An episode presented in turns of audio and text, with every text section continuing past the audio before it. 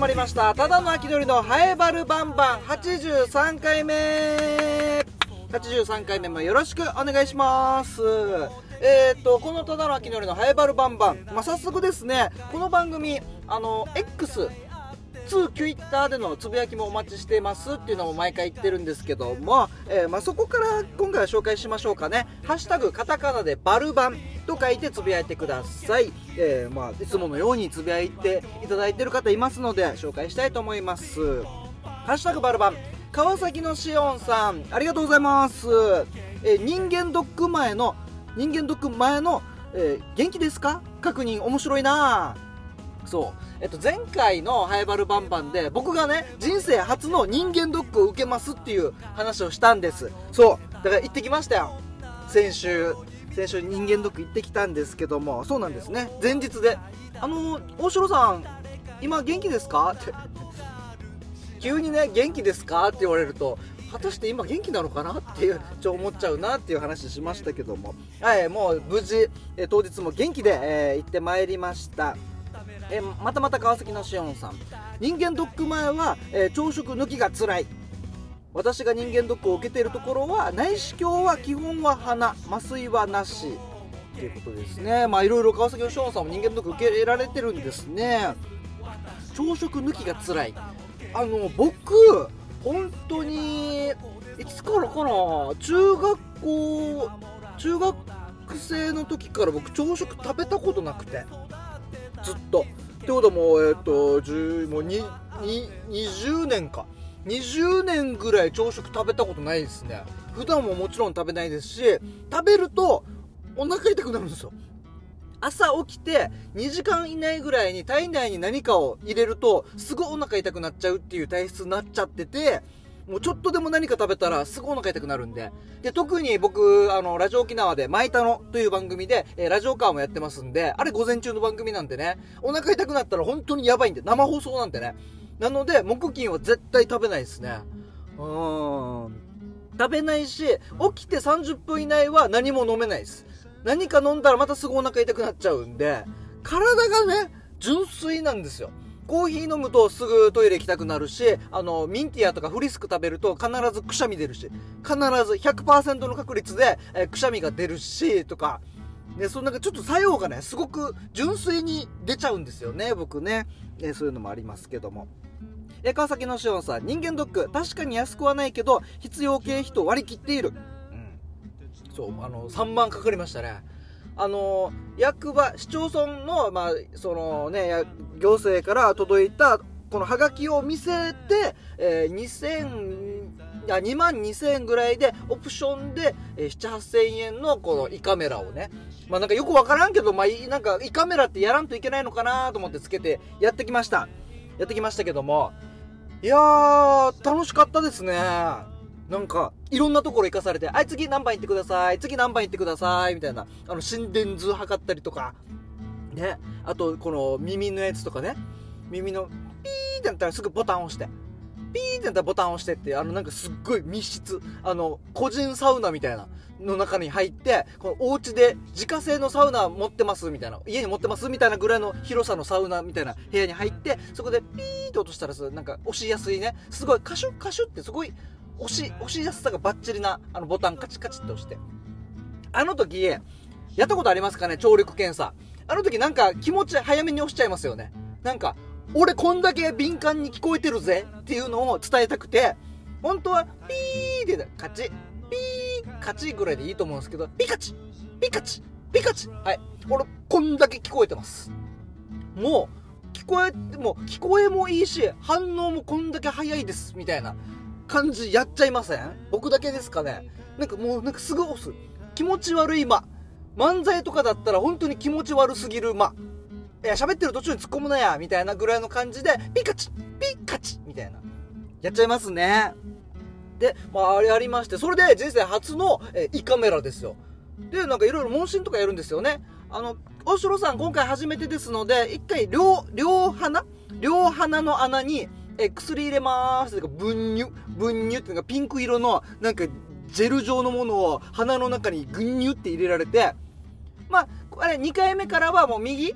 左？えー、もし、まあ、どちらかが通ればもう次からそこですので、で、今日初めてですので、ぐんにゅぐんにゅって鼻の中に入れられて変なの。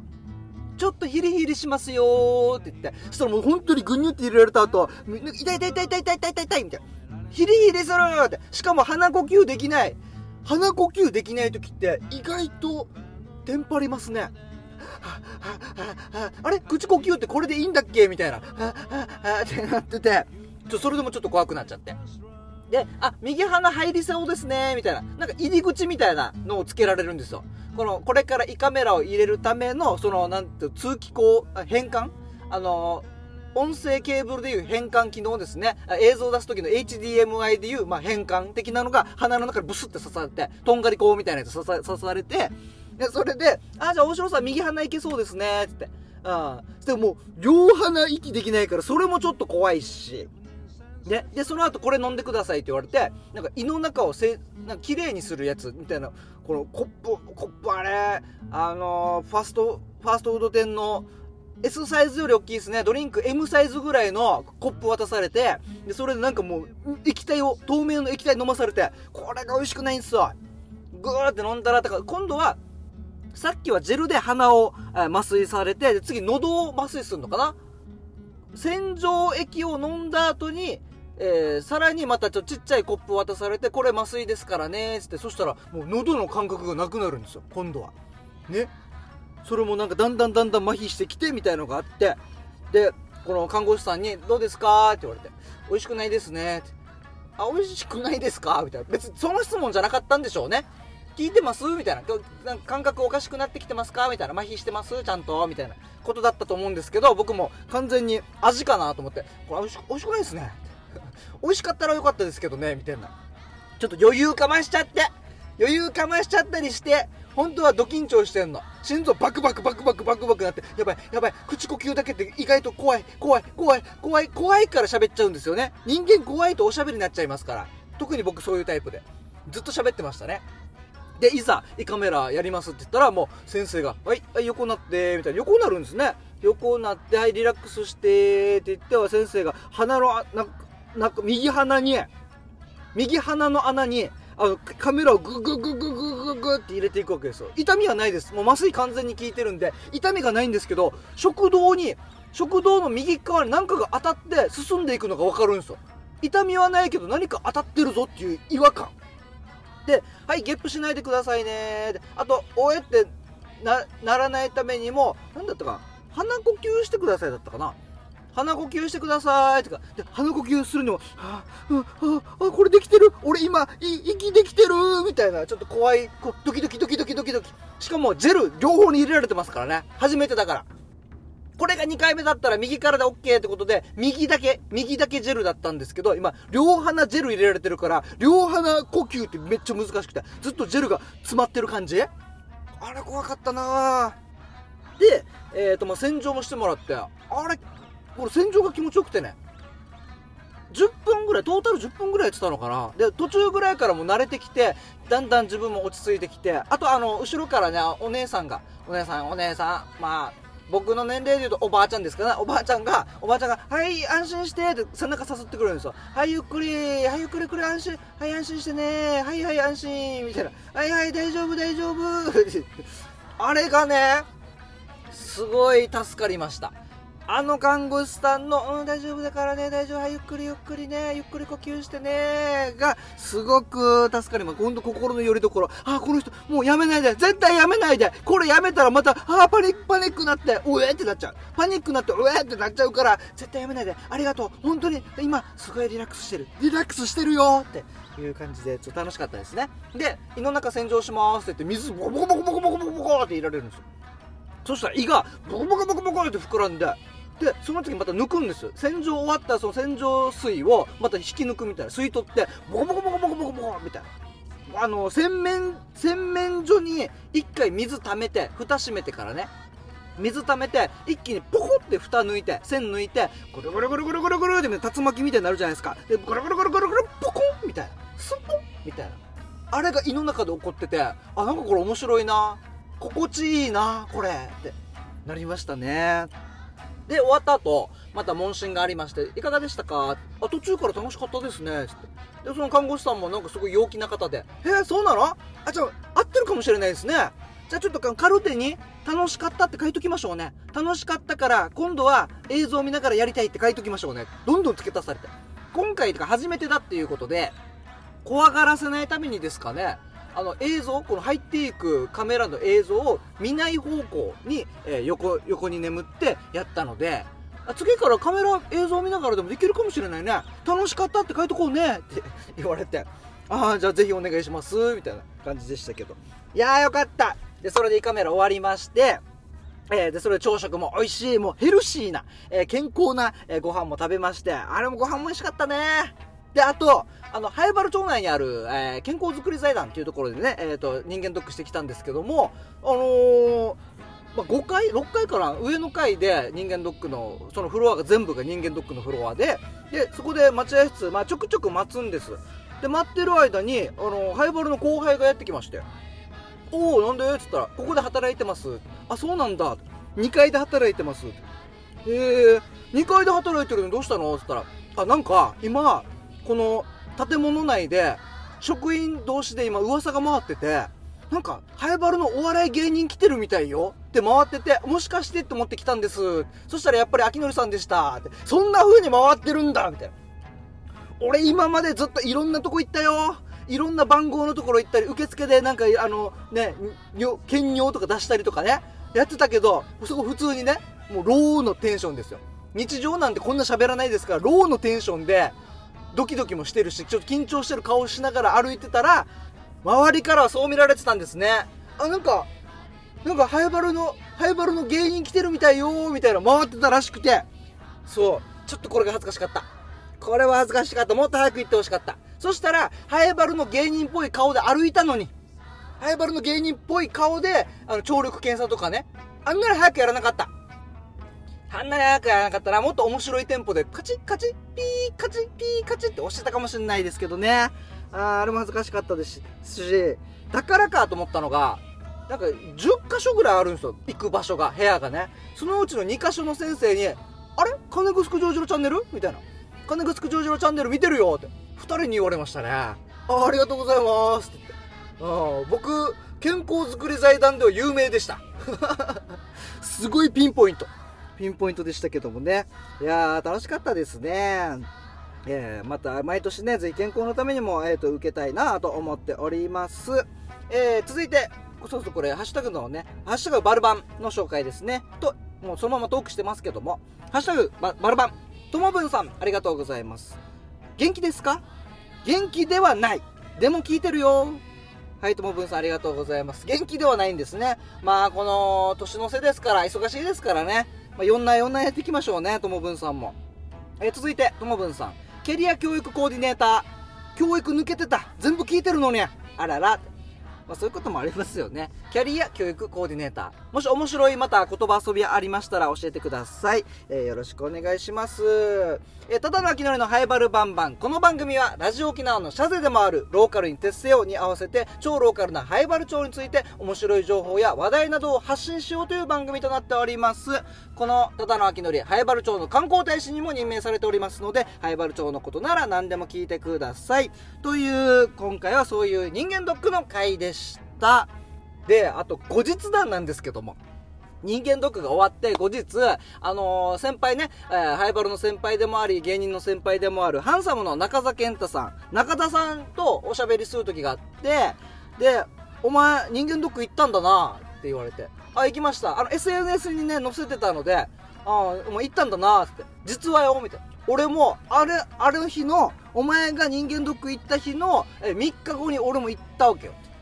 で、本当は、俺も SNS に投稿したかったんだけど、こうやって健康人間ドック受けてますよ、みたいなしっかり、えー、芸人として、プロとして、えー、こうやって受け、検査受けてますよっていうの投稿毎年やってんのかな、中田さんも。えー、そういうのやりたかったんだけど、秋のりの投稿の3日後に俺がやると、なんか俺が真似してるみたいに思われるから、載せるのやめたやつさ。なんかすみませんって。なんかすみません、なんか先に行っちゃってごめんなさい、みたいな。気使わせちゃって。えー意外と中川さんもこういうの気にするんだなと思いましたけど。これこれねこれき中川さん多分ハイバルバンバンは聞いてないと思いますので、はい聞いてたら本当ごめんなさい。このこのこれを言ったことに対してもごめんなさい。で先に人間ドック行ったこともごめんなさい。はいすみません。謝ります。はい。そうですね。一回年に1回の中田さんのイベントの投稿を奪ってしまったっていう申し訳なさがありますので、えーちなみにこれに関しては、えー川崎のショーンさんもともぶんさんもその他の方も、えーハッシュタグバルバンでは絶対につぶやかないでください。ダメです。これは本当に本当にプライベートな時に言われたやつなのでそおそらく相当本人にとって恥ずかしいかもしれないって。じゃあ言うなよって話ですけどね、皆さんのこと信じてますからね。はいよろしくお願いします。ああもう人間ドック胃カメラも初挑戦できましたので毎年健康に気遣っていきたいと思います。ではでは後半はいつものように同級生の傭兵とおしゃべりしております、えー今回はまあシビックテック的なシビックテック的なえー話をしております。それではお聞きください。どうぞ。ハイバルバンバンはい今回も傭兵よろしくお願いします。お願いします。えー傭兵はですね僕の同級生で早原町宮城出身。はい。そして早原町議会議員をやっていてはい。塾講師もやっていると。はい。あとあれあれ何でしたっけ？ん？あの開示請求断られたんだでしたっけ？何に出したの？ちょっと気になるね。違います違います。違います？えっ、とキャリア教育コーディネーター。キャリア教育コーディネーター、はい開示請求断られたんだ。な何開示しようとしたのかな？気になるな。これはできませんと。これはこれは開示できませんって。なんか黒塗りとかで出てくるのかな？はい、えーはい。今日は何の話しましょ今日はですねあのー以前 IT× まちづくりの団体やってますっていう話をう、うん、したと思います。IT かけるまちづくり。はい、うん。シビックテックっていうジャンル。もう最近はもうお聞きますね。お傭兵の口から。確 傭兵のかに。確かに口からよく聞きますね。確かに。確かに。それ以外は誰から聞くかえなあるんだよ。直近でもさイベントがあって、うん。あの12月あそっかこの放送する時はもう終わっちゃってるかもしれないんだけど、うん12月の頭？うん終わってるね。うん、うん。終わっちゃってるね、頭にも沖縄シビックテックサミットっていうのがあるんですよ。へえ。じゃーんじゃーんって伝わんないけどね。沖縄シビック テックサミット？そうなんです、へーこれどんな12月。どんなことやんの？こ12月5日にまずはそのシビックテックに取り組んでる人いろいろ集まろうぜってやつだね。まだあんまりこう浸透してないじゃん。うんうんそうそうだね。そうそう。まだまだ。だからね仲間集めと。まだハイバルに一人しか見たことないから。いいるよ。いる？あそうそうそうそう。いるんですよ。うん。でそれをまあやってる団体運営してますよって話をはい。何回かしてきたんですが、IT とまちづくり。そうそうそう、うん。住民活動とか、うん。市民参加とかそういうやつね。うん。でそれの講座をやってますって話をしたり講座の宣伝をしたりもしたんですけど、うん。この前ノーコードの講座、うん。えープログラミングなしでアプリ作れるっていう講座うん。結構集まってくれてですね。あのコードフォーハイバルそうそうそうそう。の一環。そうです。 Code for ハイバルっていう団体の講座として、ノーコード講座っていうのを打ったんですけど、うん。40名。おおすごいいっぱい集まったよ。一発乗ったね。にぎやかにぎやすかごい。このノーコードでそ全部できるんだよ。うそうそう。そあのこうやっていろんなの分かるからうん。来てって言ったら40名。うそうなんです。おおすごい。そうなんですよ。ちゃんと受講料もさ3000円とか取って無料のものでもないんだけど、学びたいと。うん。一緒になんか作ってみたいって言って来てくれて40名。すごいよ。いやーじゃあじゃあ3000円で。うわーすごいいっぱいラジオで写真見せるっていうね。もう本当にさっきからずっとずっと人がこのあの どのぐらいの広さかな？あのななんだろうね。まあひ2部屋あ中央公民館の2階だよね、そうそううそうそう。2階の研修室そうなんです。を使もうって。もうパンパンに8グループぐらい作って、うん。1グループ5人6人とかでうん。40名ぐらいいてそれぞれでまたいろんな年代でさ、うん。一番上は今回驚き。ほ何年生まれと思う年代で聞いてるんだけどさう、うん、何年生まれってむずいなまた聞くの。一番上の人。え？でも一番上？うん。でもノーコードでしょ、うん。5060とかじゃない？1930年代生まれの人が来てくれた。1930年代？やばない。いくつ？全然よ。いくつ？その人？その人は今1900あ今2020年でしょ？うん、だからうん、90とかおえ80ーと、か。90歳の？とかね。うん。びっくりじゃない、パソコン持ってきてくれて。ええー、で一番下は中学生。中学生。そう幅広く。うーんすご参加していろんな人たちと一緒にアプリ作りに取り組みました。っうん。でボランティアもさちょっとずつ増えてくれて。うんうんでその、まあ、解放高校とかでも話したりしたから、うん。うん解放中の子うん。とかあのハイバルの子で沖小の子うん。とかも来てくれて、もう IT にも興味あります。うん。これを仕事にした、えー仕事にししたいです。うん。みたいな子たちが来てくれたりとか。ほお手伝いさせてくださいって。う、ん。あ IT に興味ある人もやっぱこういうのきょ興味わ湧くんだねノーコードって、うんうん IT 興味ある人って逆にコードに行くのかなとうん、思って。うん、なるほどなるほど。コードを打つのが IT だ、ね。これが IT だみたいなかなと思ったら、やっぱハードルが高いからねそれがね、うん。最初にこうゴリゴリゴリにって始められる人もいるけど、うん好きだけど何から始めていいかなっていう人にとってはやっぱとっつきやすいんだと思うよ、うーんなるほどね、うん、それでまたもう大盛況ということで。いい感じに盛り上がって。えーノーコード講座もあって、はい。で他のもあるんだよね。そうなんですよ。あと2本やって、うん。まあこの2本はね収録の後やることになるんだけど、うん。一つはこの前秋典とも一緒にやった、うん。キャンバのデザイン講座はいはいはい。ハイバルの YouTube 金城十字路チャンネルで,、そうです。えーやりましたけどキャンバっていう、まあ、イインターネットを介して、うん。いろんなサムネイル YouTube のサムネイルだったりチラシのうん。このデザインができるっていう、そうですそうですそうまあ、です、サイトっていうのかな。無料でもできるし、ん。まあ、月1000円ぐらい払ったらもっといろんなことができるような簡単デザインツールみたいな感じなんですよね、うんうんうん。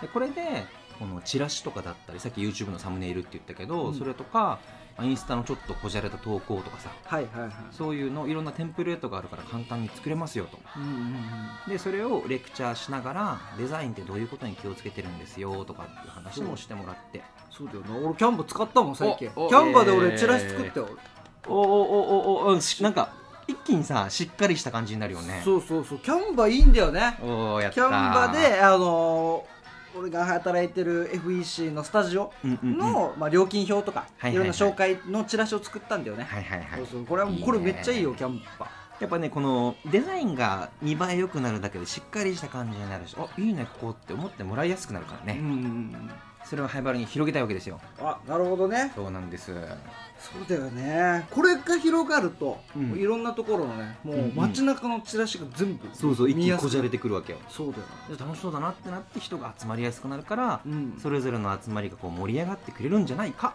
っていうふうに思ってるわけですよ、ノーコード講座は、まあ、はいはい。傭兵が講師としてそうです。話してこのキャンバのデザインに関してはあの、うん。えっ、と心地なデザインのチナさん。そうですそうです。心地なデザインっていうまあもともとこのチナさんって方はチュラタマ養鶏場のね、うんうんうん。えーハイバルの卵とかケーキとか売ってるチュラタマ養鶏場で働いてたんだけどそこでデザイナーやってた方で、うん。まあ、独立して心地なデザインっていう会社で自分でやってらっしゃっていてでそれがこの千奈さんが講師をしてくれるんですよね、しっかり実績もありますからそうなんねです。こういうチュラカチュラタマ養鶏場でデザインやってる時に、うん。うんこうデザインを変えるだけで売り上げが上がったよと。上がったっていう。だいぶ上がったよって話だからうん。ね、やっぱそのデザインの力って強いんだって分かった人がしっかり教えてくれるっていう。そうなんですよ、うんでこれをいろんな方々が学んでハイバルにこうデザインの視点がどんどん入ってくると。うんうんうん。これはいいぞと。これいいよ。でそれを仕掛けるためにコード4としても我々の団体としても定期的にこの講座やっていくわけですよ。うんうん今回はねまずは入門っていうことで、うん。うんツール使ってみて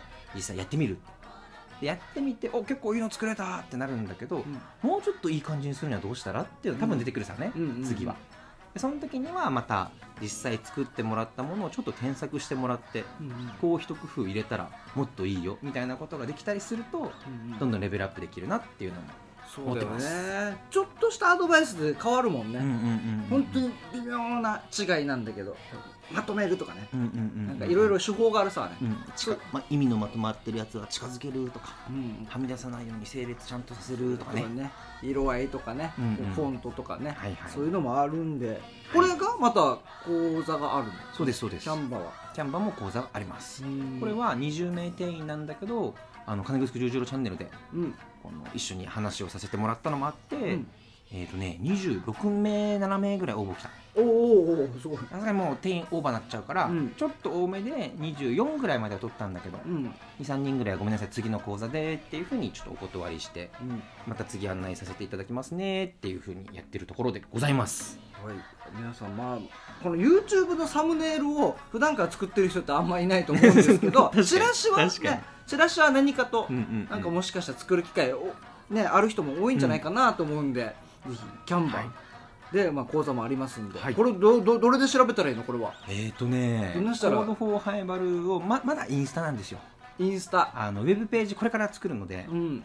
まずは SNS でこのコードフォーハイバルとかうん。インスタフェイスブックもあるかな。うん。その2つで調べてカタカナで打ってもいいの？コード4えーと CODEFOR ハイバル。あ難しいかな？難しい。な。玉木を平検索したら。カタカナで出てほしいな。